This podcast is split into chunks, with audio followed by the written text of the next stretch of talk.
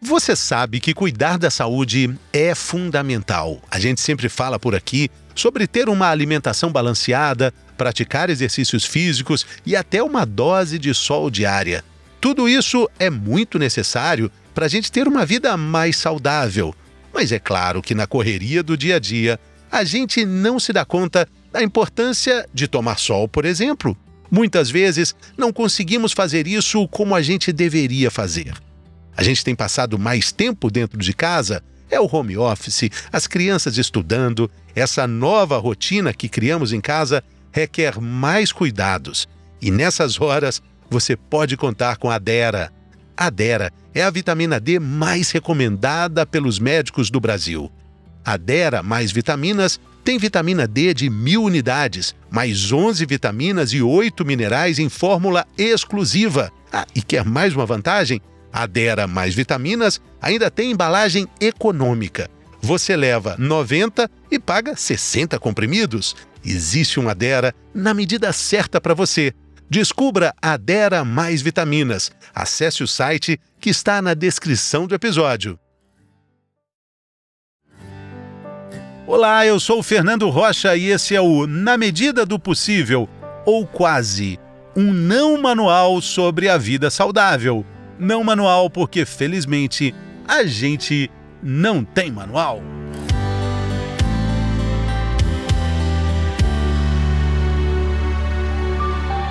Inteligência emocional. Essa é uma expressão muito usada, mais usada do que de fato entendida. É parte integrante do mundo corporativo e também da nossa vida de todo dia. É uma leitura apurada de nossos sentimentos básicos e também dos sentimentos de quem se relaciona conosco. Será que todo mundo já nasce emocionalmente inteligente? Quais são os níveis dessa inteligência? Como treinar, como aprimorar nossa inteligência emocional? Quem responde essas e outras perguntas é a psicóloga especialista em neurociências, Shana Weintraub. Seja bem-vinda, Shana. Muito obrigada, Fernanda. É um prazer falar de um tema que eu sou apaixonada, Trabalho com inteligência emocional há mais de 15 anos e hoje, nesse momento que a gente está passando, é muito, muito pertinente. Muito obrigada pelo convite. Eu que agradeço, nós todos ouvintes aqui que agradecemos. Como é que a gente pode definir, já que, como eu disse aqui na abertura, né, a gente fala muito, mas talvez entende pouco sobre essa inteligência tão importante?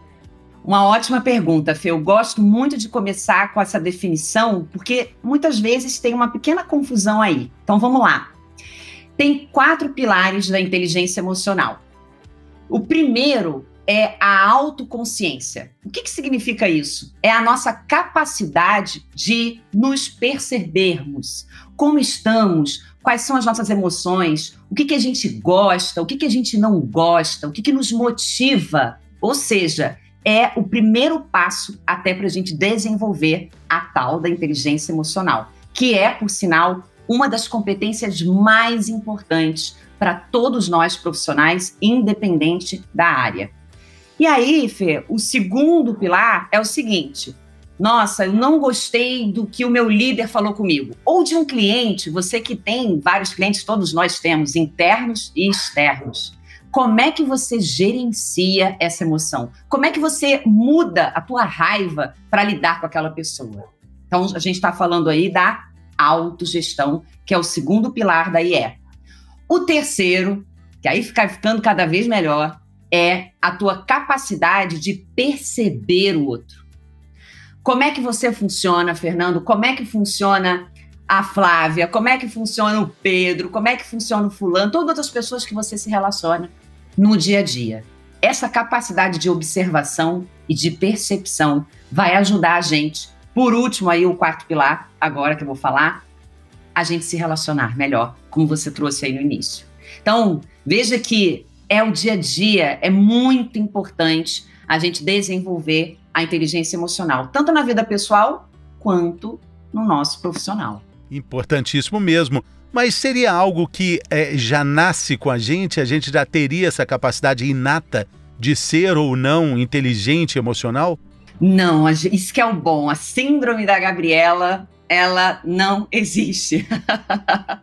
eu nasci assim, eu cresci assim, e é muito interessante, Fê, porque eu tenho uma cliente de 60 anos que virou para mim, recebeu um feedback da equipe dela, falou assim: Shana, eu recebi um feedback que eu tô bem surpresa, eu não esperava, eu não tô indo bem como líder. E eu quero desenvolver meu comportamento, eu quero melhorar como ser humano. É possível? Olha, se você quiser, sim, é possível em qualquer idade. Contanto que você queira. Eu brinquei aqui falando daquela. Você deve conhecer a Síndrome da Gabriela. Claro. É, todo mundo aí. É, e, e assim, é quebrar essa mentalidade e querer desenvolver. Então, nós, seres humanos, temos a capacidade de, se a gente quiser refletir, fazer essa autoobservação, nos percebermos, ter feedback das pessoas, porque sim, temos pontos cegos, e é importante a gente estar ligado nisso. Que que as pessoas, como é que as pessoas nos veem? Como é que eu me relaciono para aí eu conseguir desenvolver comportamentos? Então, o primeiro passo é você ter essa percepção e querer, claro. Aí sim a gente consegue com muitas com muita força de vontade, com muita disciplina, mudar comportamentos, mudar a nossa forma de agir com as pessoas. A gente tem a capacidade, sim, de se adaptar ao outro. Muito. A gente tem uma capacidade de adaptação fantástica, o ser humano a resiliência que está na água e a água está na gente, né? Nós somos 70% de água, o planeta é 70% de água e a água é o maior exemplo de resiliência. Isso, isso é fantástico. Agora, do mundo corporativo para a nossa vida de todo dia, você citou o exemplo de uma líder que teve um feedback e, a partir disso, procurou essa autotransformação.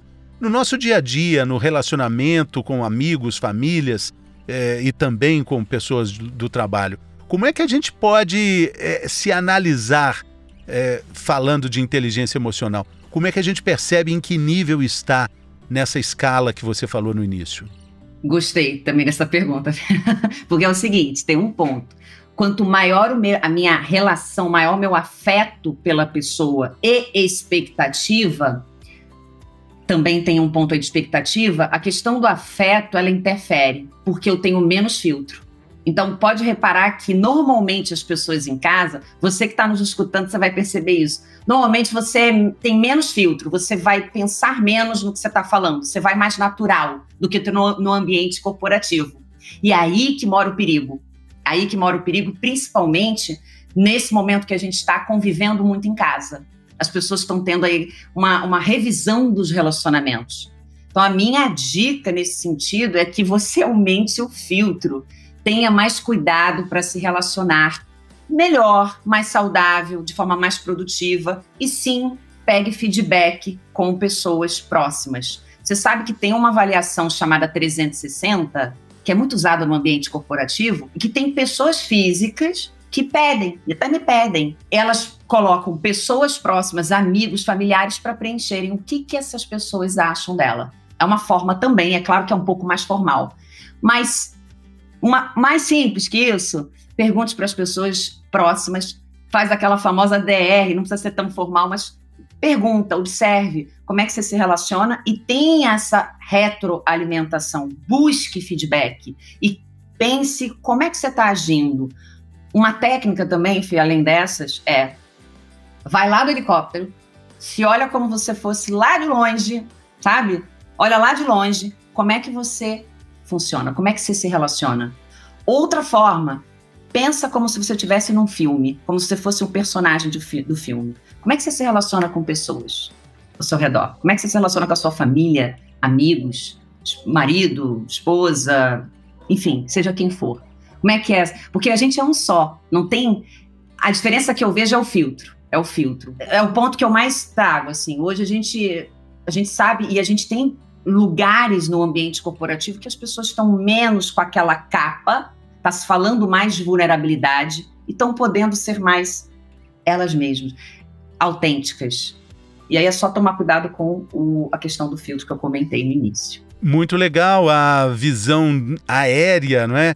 e não com microscópio, né, como a gente às vezes acaba vendo nossos próprios problemas, né?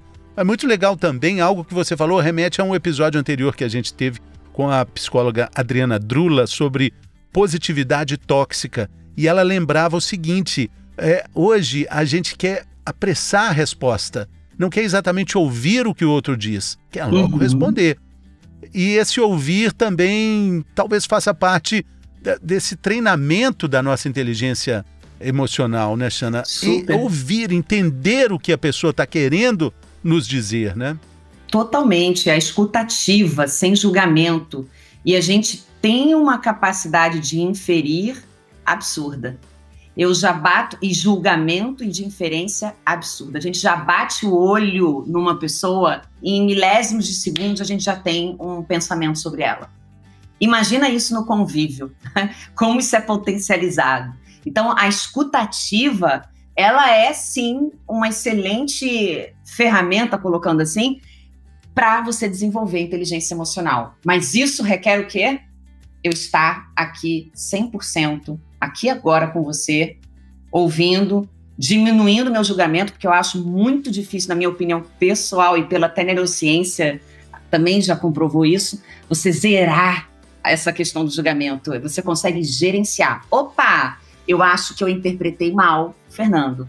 Será que eu estou errada? Será que eu... o fato de você questionar o teu pensamento já faz a... já muda a emoção. Olha que bacana. É, olha como é que é. Então é humildade também, entendeu?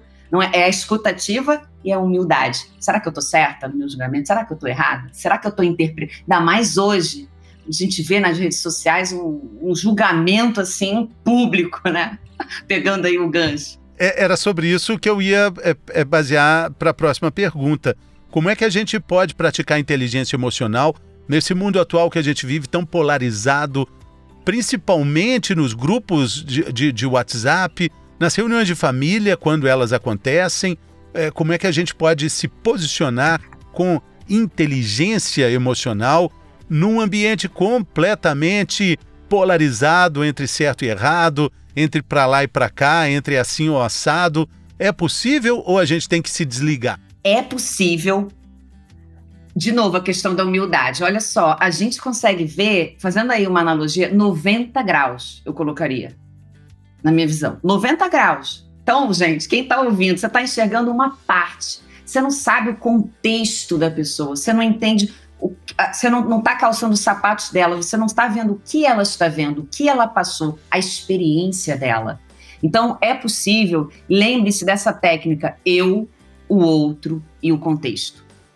Eu, o outro e o contexto. O que você enxerga, vamos colocar aí 90, o outro, mais outros 90, a gente está falando de 180. O contexto daquela situação, 360. Então, lembre-se, você está vendo só um terço e olhe lá se você tiver num dia ruim, você vai estar tá interpretando de forma ainda pior, porque tem isso também. Se a gente não estiver bem com a gente, a gente é capaz também de projetar outras emoções no outro. Por isso que a autoconsciência, voltando com o que eu trouxe lá no início, ela é bem importante. Esses são três. Ela vai ajudar. É, exatamente, claro, e em tudo, né? Ajuda em tudo, ajuda de forma holística. Vai ter uma saúde melhor, vai ter uma saúde mental melhor, e uma inteligência emocional também melhor. Existe. Tudo que você está dizendo são itens importantes para um treinamento eh, praticamente diário da inteligência emocional. Mas a gente pode eh, listar mais alguns. Quais seriam esses treinamentos? A gente treina para ganhar músculo, a gente treina para ganhar inteligência, ganhar memória, para ganhar tanta coisa, para condicionar o nosso cérebro. Como é que a gente pode fazer esse treinamento considerando os hábitos de pessoas que são inteligentes emocionais? Ótimo, muito bom. Vamos lá para as dicas que eu adoro. V vamos lá. Primeiro, eu vejo assim: o sono, a gente já sabe que foi comprovado, ele vai regular o humor, ele é muito importante para a inteligência emocional, ele vai afetar as suas emoções. Pode reparar que naquele dia que você não dorme bem, você já acorda mal-humorado, já acorda sem muita energia, sabe? Você já deve, todo mundo aqui já deve ter passado por isso, quem está nos ouvindo. Se, se até as crianças, as crianças que não dormem ficam chorando o dia inteiro, os adultos, eles só não choram, mas têm muita vontade de fazer isso, né? Com certeza. Você fica. A interpretação, inclusive, ela fica mais equivocada das situações. Você já olha pelo lado ruim das histórias, do que está acontecendo ao seu redor, você já fica sem energia. Então, esse é um pilar muito importante que as pessoas nem às vezes nem sabem. Sono. Outro, alimentação, a gente sabe disso. Vitaminas, a parte de hormonal, ela vai afetar a questão da inteligência emocional. Então é preciso estar tá aí com check-up em dia, muito importante. Aí agora, o que você pode fazer no seu dia a dia? Agora vamos olhar agora o lado mais psicológico, emocional. Uma que é muito bacana, que é fácil, é assim, ó.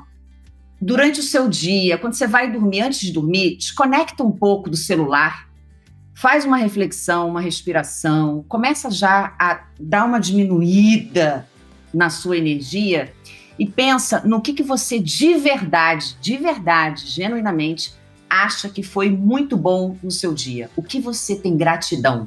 A gratidão ela vai gerar dopamina ela vai te dar uma sensação de bem-estar. Então, é muito simples a questão da gratidão, mas todo mundo fala e às vezes não faz esse momento reflexão de um minutinho, dois, onde você vai olhar para a tua vida, para suas relações, para o seu trabalho, para tudo que aconteceu de bom, fala, nossa, que bacana. Olha o que está acontecendo fora, o que, que aconteceu na minha vida, o que, que eu posso de verdade ser grato. Então, é uma pequena ação que vai fazer diferença. Outra, olhar para o teu dia ou para a tua semana, pode até fazer uma reflexão semanal e pensar assim: o que, que foi bacana e o que não foi bacana? O que, que eu senti essa semana? Quais foram as emoções que mais apareceram? Eu estou irritado? Com o que, que eu estou irritado? Com o que, que eu fiquei alegre? Com o que, que eu fiquei? Porque elas são emoções básicas. Inteligência emocional não é ser sempre feliz. É o que você falou da positividade tóxica. Não existe isso. O medo é uma emoção básica. A raiva é uma emoção básica a tristeza, elas te dão sinais. Então, observe o que você está sentindo e faça uma análise disso, uma autoobservação e não uma crítica. Porque quando eu olho e falo assim, nossa, que horror, eu tive raiva da pessoa, da outra pessoa. Nossa, eu tive medo, que péssimo. Eu estou fazendo o quê?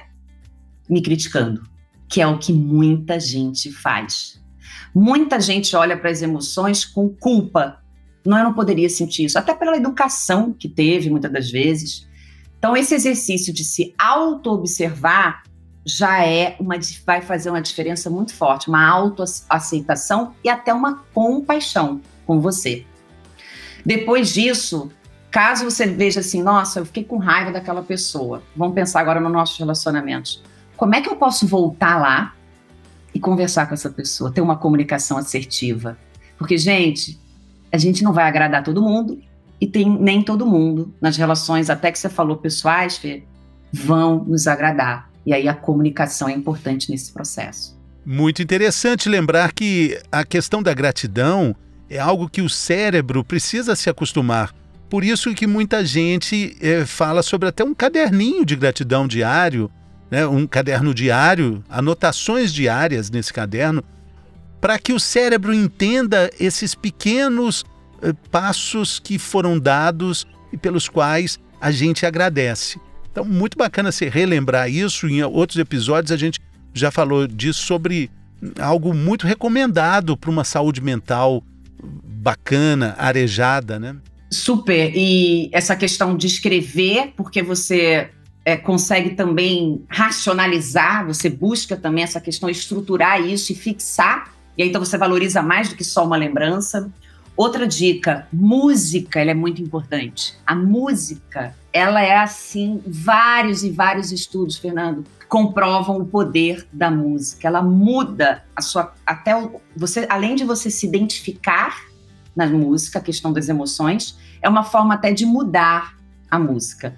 Outra dica que eu vou adicionando: filmes Filmes também, eles ajudam a arte de alguma forma. Você escolher algum tipo de arte que você goste, o filme pode ser uma delas. Você se perceber e você também começar a observar personagens nos filmes, como eles se comportam. É uma forma também de você desenvolver a inteligência emocional. E não poderia deixar de dizer do exercício físico. Muito. Exercício físico vai te ajudar na questão hormonal, a gente já sabe disso, super comprovado, e também vai te ajudar nessa descarga para você soltar e liberar esses hormônios. E aí, logicamente, vai estar tá interferindo nas emoções. Ele é, também ajuda muito. E, e, com certeza, de quebra, vai fazer bem para o coração, para a circulação, para o cérebro, para os ossos, para o sistema renal, para o sistema reprodutor. Enfim, para tudo, não é? é? é? muito legal a gente perceber que é, tudo é cíclico e o cuidado é um só para tudo. Sim, sim. É cíclico, nós somos holísticos, nós temos que olhar todos esses pilares. Você vê, a gente está dando dicas aqui práticas da questão de hábitos, de comportamento, de pensamento, mas tem também essa saúde, essa questão da saúde mental. Isso é bem importante. Então, ó, sono, alimentação, exercício. E outro ponto, que é a cereja do bolo que eu coloco, tá, Fê? A espiritualidade. E a gente não está falando de religião. A espiritualidade ela é um pilar, a inteligência espiritual, ela vai também trabalhar essa questão da, da fé, da força, tem um impacto muito forte no cérebro, consequentemente nas emoções, de como lidar com as frustrações, principalmente nesse momento que a gente está passando agora. Foram as dicas da minha queridíssima Shana Weintraub sobre inteligência emocional. Muito obrigado pela generosidade, Shana. Valeu demais. Prazer, obrigada a você. Valeu, pessoal. Até a próxima.